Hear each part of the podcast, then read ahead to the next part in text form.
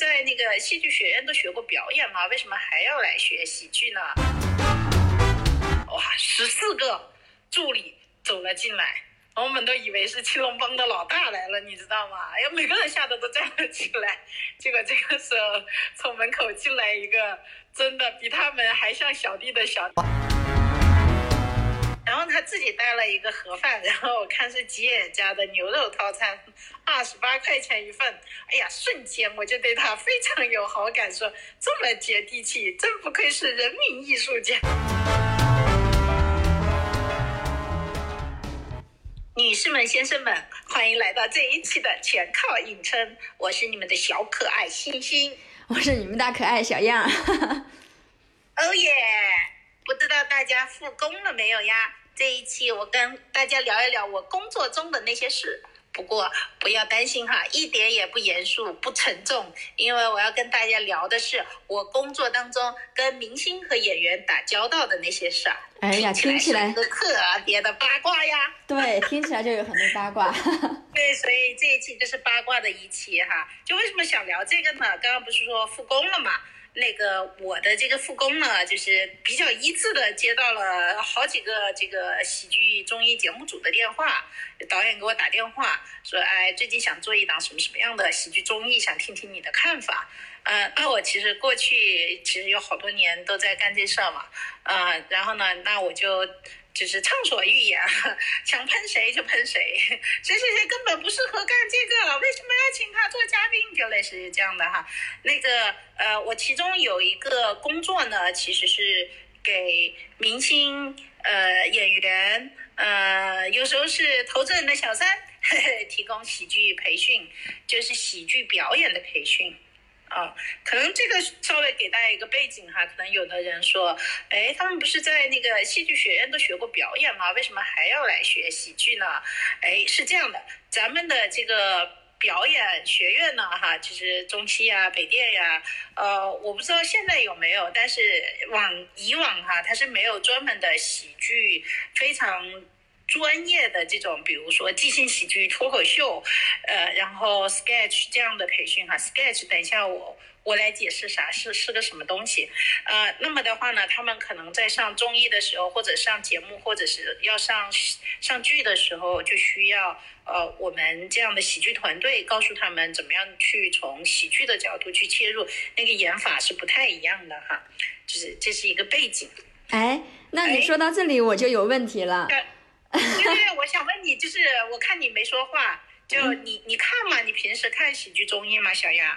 我看啊，我就是最早的综艺，可能看的应该是吐槽大会，就是李诞他们做的那个。然后后来，好高呀。后来又有那个欢乐喜剧人，是个比赛哈。然后完了，后来王牌对王牌，就贾玲和沈腾他们那个。然后还有就是去年的一年一度喜剧大赛。然后我在看的过程中，我正想问你，刚刚说到说你给他们做培训，因为我在我的观察中，就是这些，如果说你是在喜剧行当里面的，即便是个素人，你会演得非常好。但是已已经成名的演员，他们是参加这些呃这个比赛，我就会觉得他们特别不自然，都是你们培训的吗？我没关系，那几档节目我都没有参与哈。那个我我参与过啥哈？我参与过像以前央视做的一档节目，不知道大家知不知道？呃，那个谢天谢地你来了。嗯，然后呢，我还参与过喜乐街，喜乐街就是贾玲、沙溢、瞿颖。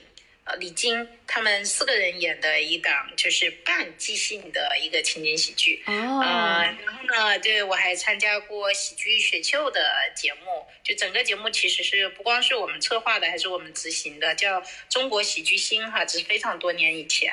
另外呢，就是我们还做过脱口秀类的节目，就很多个了，包括跟大鹏他们也合作过。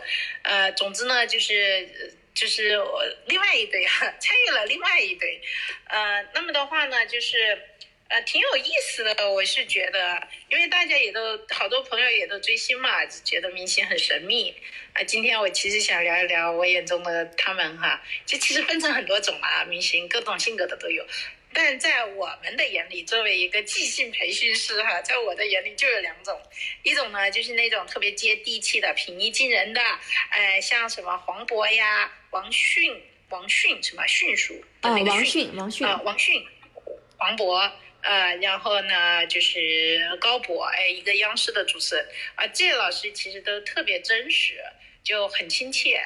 然后呢，他跟你说话的时候，就像朋友一样，他就会看着你的眼睛。包括大鹏也是特别真真实的这么的这么一个人哈，就是留下了非常深刻的印象。因为什么呢？因为这样的人真是太少了。然后有另外一部分，呃，更多的部分。的明星可能是那种，我给你举个例子你就知道了，就是他呢，比如说刚从外面一来到这个节目组吧，呃，一推开门，然后就四下张望啊，一屋子的人哈，化妆师呀，什么助理呀，什么编导呀，还有我们整个的培训师啊，对，都在，然后他就说人呢，人呢，人都去哪了？你知道吗？我们我们是谁？对，所以就是我深刻的理解了啥叫目中无人，这就叫目中无人，就他没有看见我们都是空气，不跟你视线接触。就是说他是极限明星啊，他这么目中无人。哦，那几线明星都有哈，我我刚跟你说的这个，他就我当时就问我同事说这谁？他说啊一个歌手，我说唱过啥？他说你可能不知道，我说我肯定不知道。然后呢，就这么一个人，你知道吗？他就能够做到，其实他跟你说话，就是就算他坐在你对面跟你说话，他的眼睛也不是看你啊，很有意思。有一次，我的一个编剧朋友跟我说，就是他去跟陈凯歌谈项目，就是他是和他的老师，这两个编剧，一个老编剧，一个年轻编剧一起去跟陈凯歌讲项目。他说。陈凯歌特别厉害，全程就没有看他一眼，就坐在他对面。啊，我跟你说，就基本上是这种情况。我告诉你，他坐在你对面，但是你感觉他的那个视线聚焦在你的耳朵旁边一厘米的一个地方。对，那是紧急出口吗？我就很好奇。对陈凯歌，他是完全能做到的。他不是经常读诗嘛？然后他的儿子陈飞宇用他和他老婆就叫阿 Sir，现在就有阿 Sir 学。然后大家一讽刺他们父子俩，或者是他们一家人，就说阿 Sir。他怎么了？他们怎么了？因为就他陈飞宇嘛，就他二儿子不是进娱乐圈了。然后呢，这个陈飞宇他在这个呃。就是他资源很好，但他一直没有红起来，因为他又在美国长大。他的英文名叫亚瑟，就是阿瑟。然后呢，陈凯歌和陈红就就是阿瑟长，阿瑟短，所以现在网上就在嘲讽他，就是有阿瑟的爸爸。那那可能是因为他确实是风评不太好哈。但是我想说的就是说，那有一类明明星就是真的是这种目中无人啊。这个目中无人呢，就是他不想见。不想看到，不想听到，就他给你这样的一个感受，他不想看到，不想听到你的声音，啊，你就赶紧闪开，呃，就你连工具人都不是，哎，我的天呐，就有好多明星是这样的。啊，就真的，就真的，比如说，当呃，比如说主持人崔永元出现的时候，他的眼睛瞬间就亮了，就是你就感觉哦，他终于能看见了一个盲人看见的光明，就这种感受。我们他不配，就是不配。哎呀，anyway，就是好多人都是这样的，我的天呐，啊，这个还挺神奇的。然后有另外的一一次呢，就是呃，就我们也是在那里等着明星来嘛，工作嘛，结果呢推开门。哇，十四个助理走了进来，我们都以为是青龙帮的老大来了，你知道吗？哎呀，每个人吓得都站了起来。结果这个时候从门口进来一个，真的比他们还像小弟的小弟。哎呀，结果是他们的老大。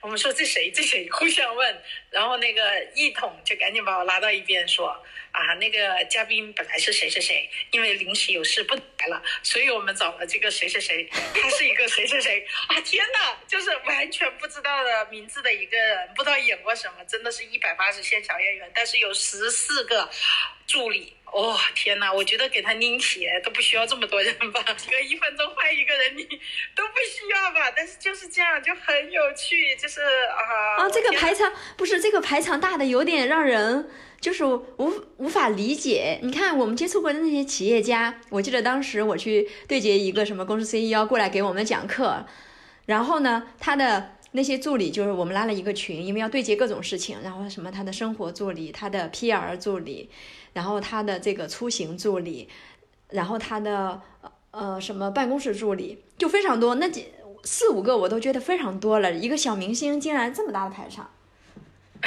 你说的 CEO 有四五个助理，我也非常吃惊。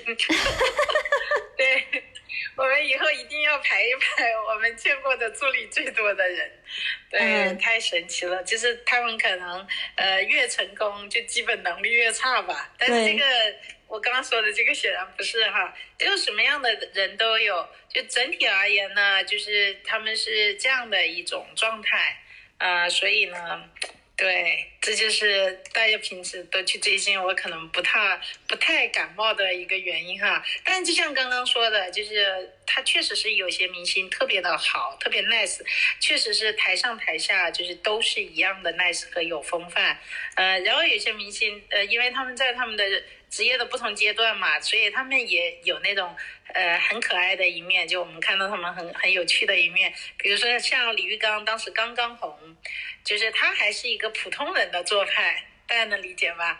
就是他来了也就来了，就你感觉好像是村里来来个亲戚的那种来了，就没啥助理，只有一个工作人员陪着他，但是感觉好像也不是他的助理，而是公司里的一个呃派的一个同事，大概是这样的一个感受。呃，另外呢，就是当时他错过了我们的那个放饭时间，没有吃盒饭，没有吃上我们的盒饭。然后他自己带了一个盒饭，然后我看是吉野家的牛肉套餐，二十八块钱一份。哎呀，瞬间我就对他非常有好感，说这么接地气，真不愧是人民艺术家，就挺有意思的。就是你能看到一个人他比较真实的一个状态。从那个新闻上，香港的那些演员，他们就把演员当成是他们的一个职业，他们没有助理来内地拍拍戏的时候自己带一个包，嗯，很少有助理的，除非那种特别大咖的。然后他们在演员之外，然后他们还有自己的一些，呃，比如说有的人他不做演员了，他就去当英语老师啦，或者是去当律师了。好的，好的，那我们八卦到此为止，我们来正经聊一下工作哈。呃，那个我接到的电话呢，是导演问我说，哎，我们打算搞档节目，你觉得我们应该去找那个男团女团来呀，还是去找明星呀，还是去找一堆素人来学喜剧呢？然后我就说，哎，千万不要找男团女团，哎，太可怕了！我跟你们说是为啥哈？就是，我们以往会有那些就是没有成名的男团女团，由他们的经纪人带着来我们这里学习表演，然后每次都非常的崩溃，因为呢，就是就本质上面来说，他们有有的人你看还是未成年人，就是既没有生活的经历。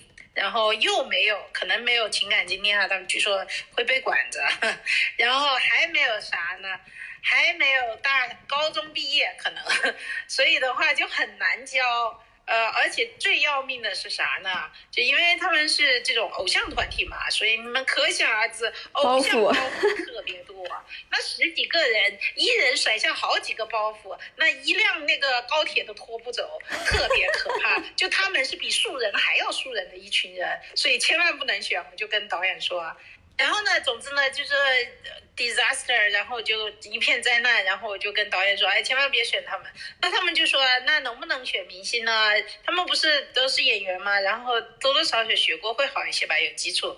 然后我就说 yes or no，yes yes and no 是什么意思呢？就是说，呃，听起来好像是这么回事，但是其实呢，就是。演员来学喜剧，他有另外一个挑战，就是你们见过，你们可能听说过吧？就有些网球教练或者有些羽毛球教练说，我不想教那些学了半吊子的，我想教那些一张白纸的人。啊，这是什么意思呢？就是如果他们是演员的话，说明他们身上有一些框架。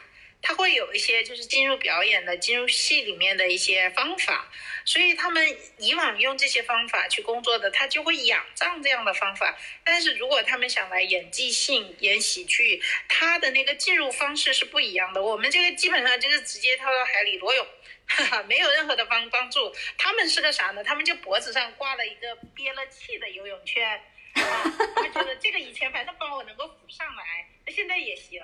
但是不行，我们这是就是你就得学真，真胳膊真腿的学。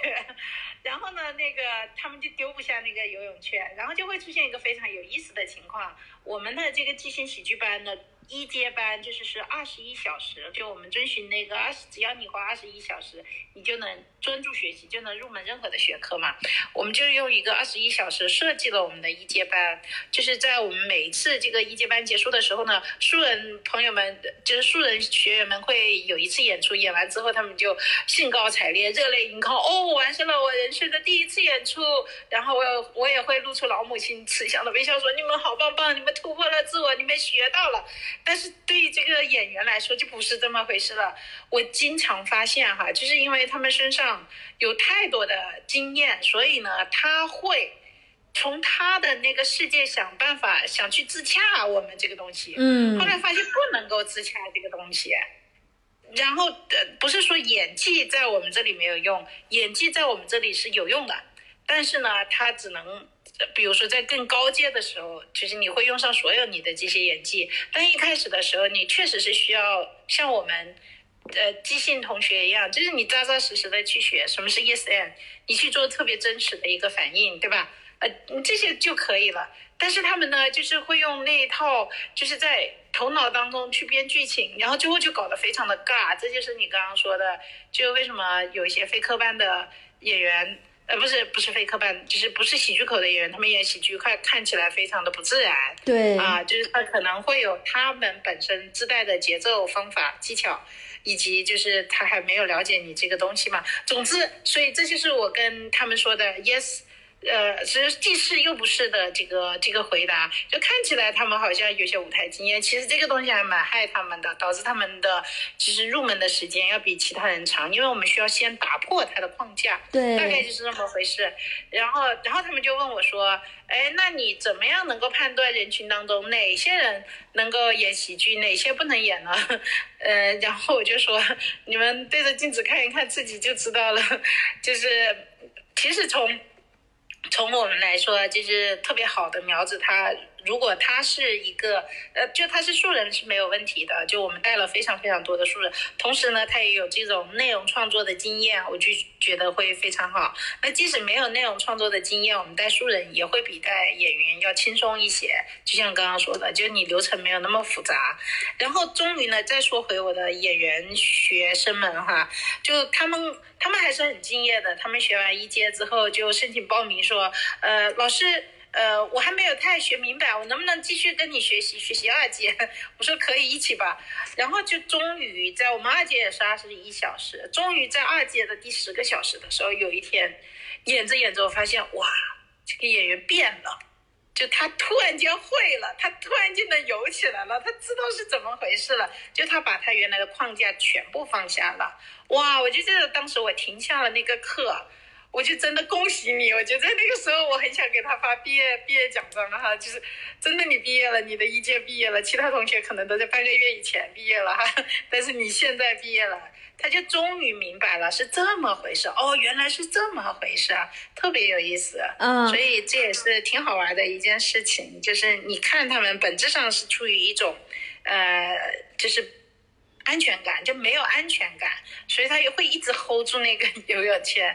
这个当当他发现把它扔掉之后，哎，我会游了，就特别好。嗯，所以你刚刚说到。男团、女团是比素人还素的人，我现在终于理解是什么意思了。因为这些人徒有一身的包袱。说男团、女团没有表演方，没有表演的这个，对他也有包袱。然后他的心态也不够好，他放不下他的那个架子。因为其实，嗯，都有这个问题。演员其实也有这个问题，就特别就刚刚说的一百八十线演员都有这个问题。哎呦我的天，我他们还问我说你怎么判断一个人行不行？我就告诉他们说我怎么判断。有一次有个中戏的。有个中戏的学生，呃，跑到我们那，因为我们就挨着中心嘛，不远，跑到我们那说，哎，我想学喜剧，然后我跟他才说了第二句话，我就直接判断这个人不行，肯定搞不了。我怎么判断的呢？就是我们那个工作室嘛，就是我坐在旁边，然后旁边有面镜子，这个男生从开始跟我讲第二句话开始，他的眼睛就不能够离开那个镜子，他就一直对着那个镜子臭美。呃，不说那个挤眉弄眼吧，至少也是搔首弄姿啊。就真的，我不骗你，就一个男生，就他太迷恋他自己了。我的天呐，我觉得就我我我觉得我就算是走了，他可能都不会发现。然后我当时就判断这人肯定不行，因为偶像包袱强的人，就是确实演喜剧非常的挑战。嗯，他放不开，他就会放不下。对他真的是放不下，所以对好多演员来说，其实也是这样的一个挑战吧。就生活的特别虚假，我不知道是什么的原因。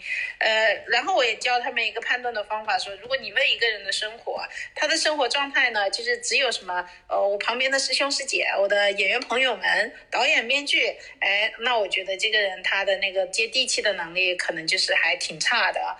啊，然后呢？如果就是他有一部分生活就会好一些。我有一个奇怪的感观感哈，就我不知道为什么我的演员朋友们他们的手机好像不那么智能，就是他们要比我晚差不多一周知道刚发生的新闻。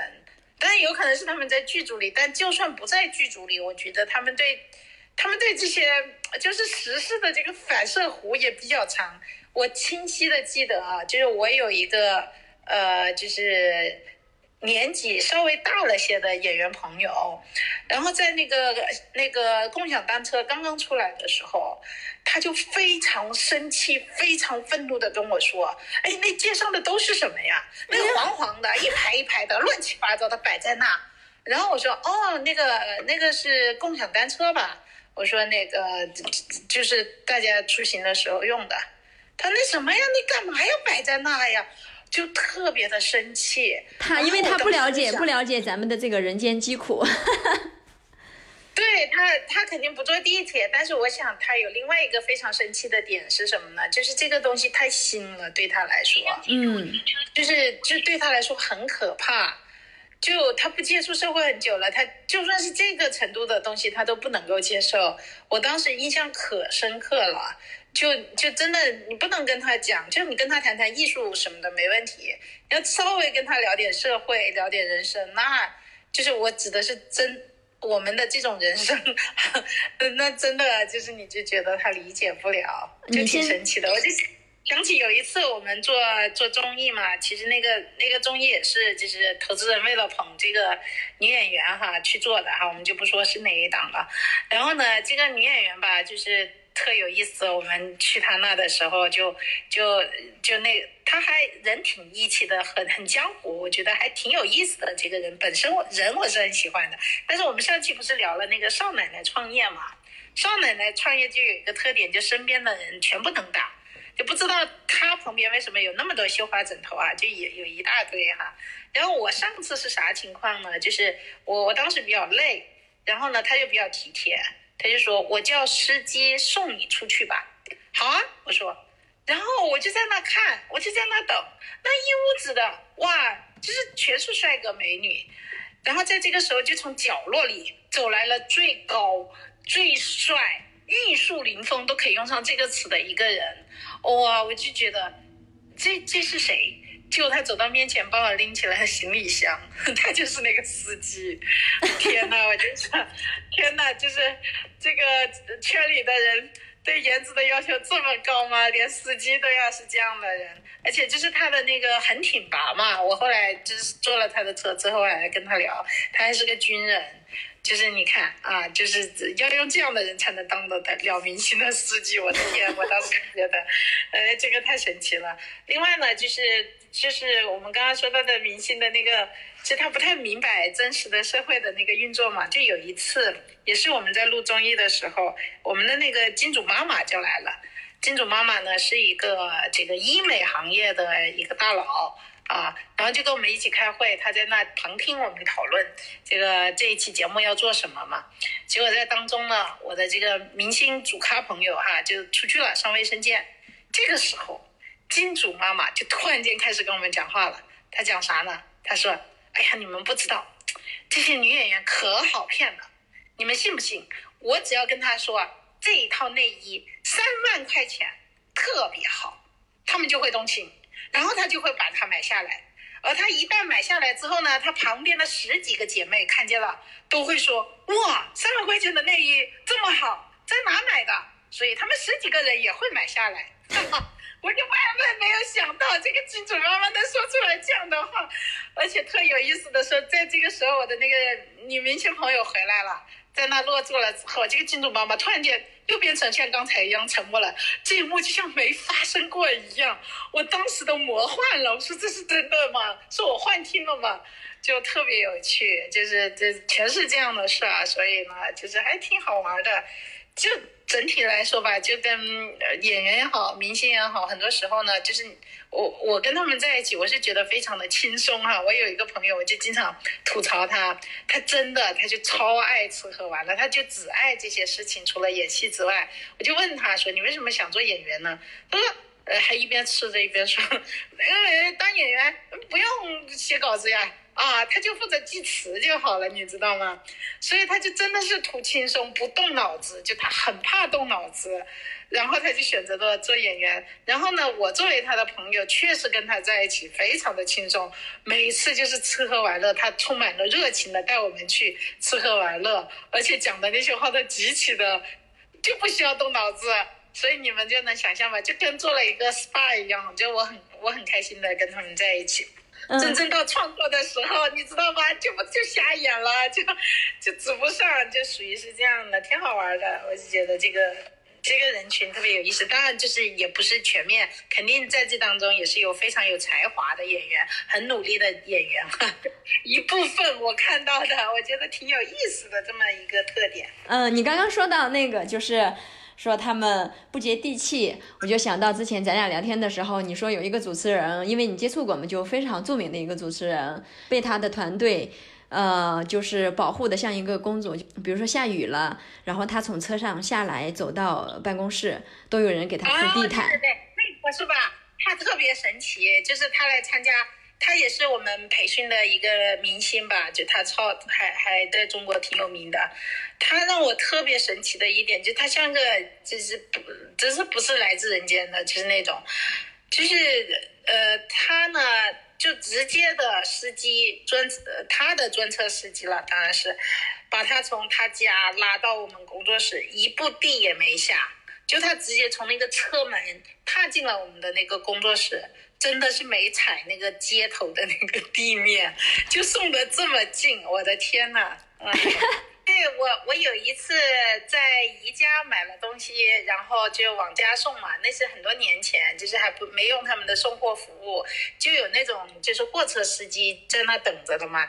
然后拉我回家的那个货车司机呢，帮我搬东西的那个，他说我刚去过宋丹丹他们家，你知道吗？他们家的地毯。这么长，他就比了一个大概有半米那么高的一个。他说他们家的地毯的毛有这么长啊。然后我只在就是我我我我留学的时候去梦工厂去实习。然后我在他们那个副总裁的那个办公室里，就看到了同样厂的这个地毯，然后还是粉红色的。我觉得哇，真是把自己宠成小公主，就是有这样的一个感受，可好玩了。他们在生活当中的这种，就是 这种好玩的点，对，可有意思吧。嗯，那这样看来，还是像我们这种社畜比较容易进入即兴喜剧，因为我们社畜的职场生活，不管是在职场还是在生活中，那故事可太多了。是就是，说到这哈，那个，哎呀，既然咱们都复工了，没有复工的同志们也要振作起来。我们决定干一件什么事情呢？就是我们搞了一个在线即兴班。以前这个二十一小时的即兴课呢，要在线下学习七个礼拜，每个礼拜花三个小时的时间，最后有一次毕业演出。那因为疫情的是呃原因呢，我们已经。